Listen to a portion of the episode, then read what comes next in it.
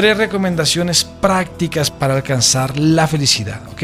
Número uno, la felicidad es una decisión. ¿Qué significa esto? Yo he visto gente que pone su felicidad o en su pareja o en sus hijos o en las cosas y lo que tenemos que comprender es que tú decides ser feliz.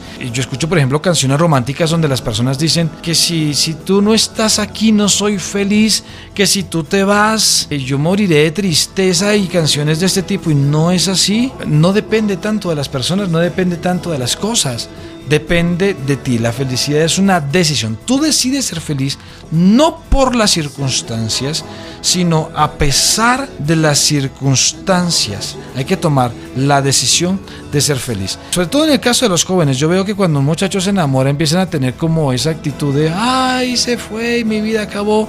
Mira, es posible que alguien en este lugar eh, que nos está escuchando esté viviendo una situación de divorcio o haya perdido recién un ser querido. ¿Cómo ser feliz cuando pierdes a alguien? Sí, vas a tener que vivir el proceso de duelo, pero tienes que tomar la decisión de ser feliz, aunque esa persona no esté. Eh, en un taller de parejas que yo estaba dando hace un buen tiempo, eh, hay, un pequeño ejercicio que me encanta hacer. Yo les digo que miren a su pareja. Mirando los ojos de tu pareja le vas a decir, amor, antes de conocerte, yo era feliz. Y cuando digo eso ya pues, está llena de risas, ¿no? Pero la frase no queda, no queda ahí. Luego tienes que decirle, hoy que te conozco, soy más feliz.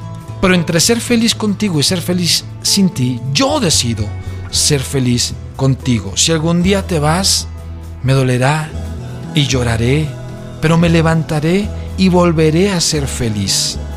Y, digo sí, que antes de conocer a, nuestra pareja éramos felices. ¿Y por qué digo esto? Mira, yo tengo esta gracia, este regalo tan maravilloso de Dios de estar casado. Y soy muy feliz con mi esposa, la amo con locura, me encanta pasar tiempo con ella. Pero antes de conocerla a ella, yo también fui muy feliz y viajé mucho y compartí con gente espectacular. Así que hoy que estoy casado con ella, ella me otorga una nueva felicidad, le aporta un grado de felicidad a mi vida, pero no es el centro. El centro tiene que ser Dios.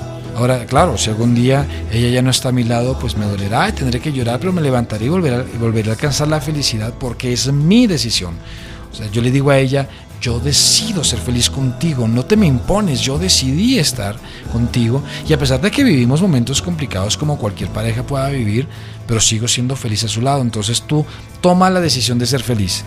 Pero en medio de todos estos problemas, sí, toma la decisión de ser feliz y decir, voy a ser feliz en medio de esta enfermedad, con esta deuda, con este problema. Voy a fortalecerme en Dios. Y la persona que, que decide ser feliz tiene una fuerte conexión con el presente, eh, viviendo su vida de la mejor manera posible. Perfecto. Número dos, ser agradecido.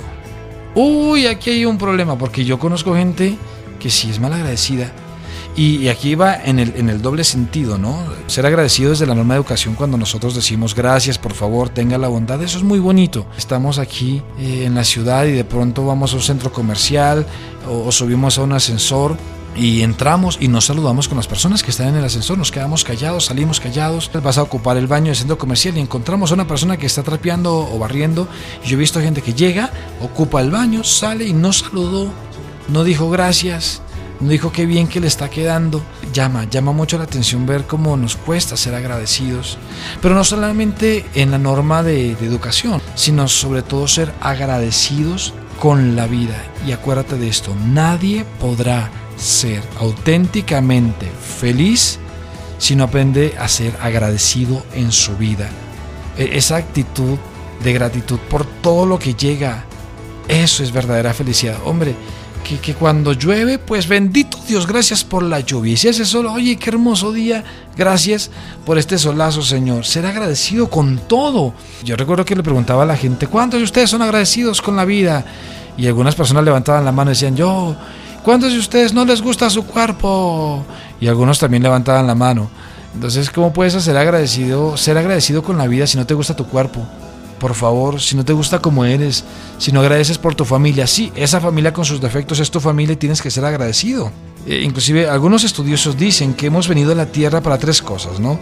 Para aprender a amar, para intentar dejar huella y para ser felices. Ser feliz no es un derecho, ser feliz es una obligación. Y tercera característica, ¿cuál es? Céntrate más en lo que tienes y menos en lo que te falta. ¿Qué significa eso?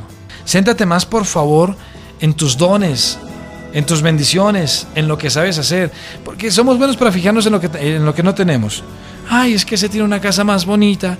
Ay, es que esa persona canta tan bonito, predica tan bonito, esa persona hace tantas cosas chéveres. Y por fijarte en las bendiciones de otros, dejas de disfrutar las bendiciones que tú tienes.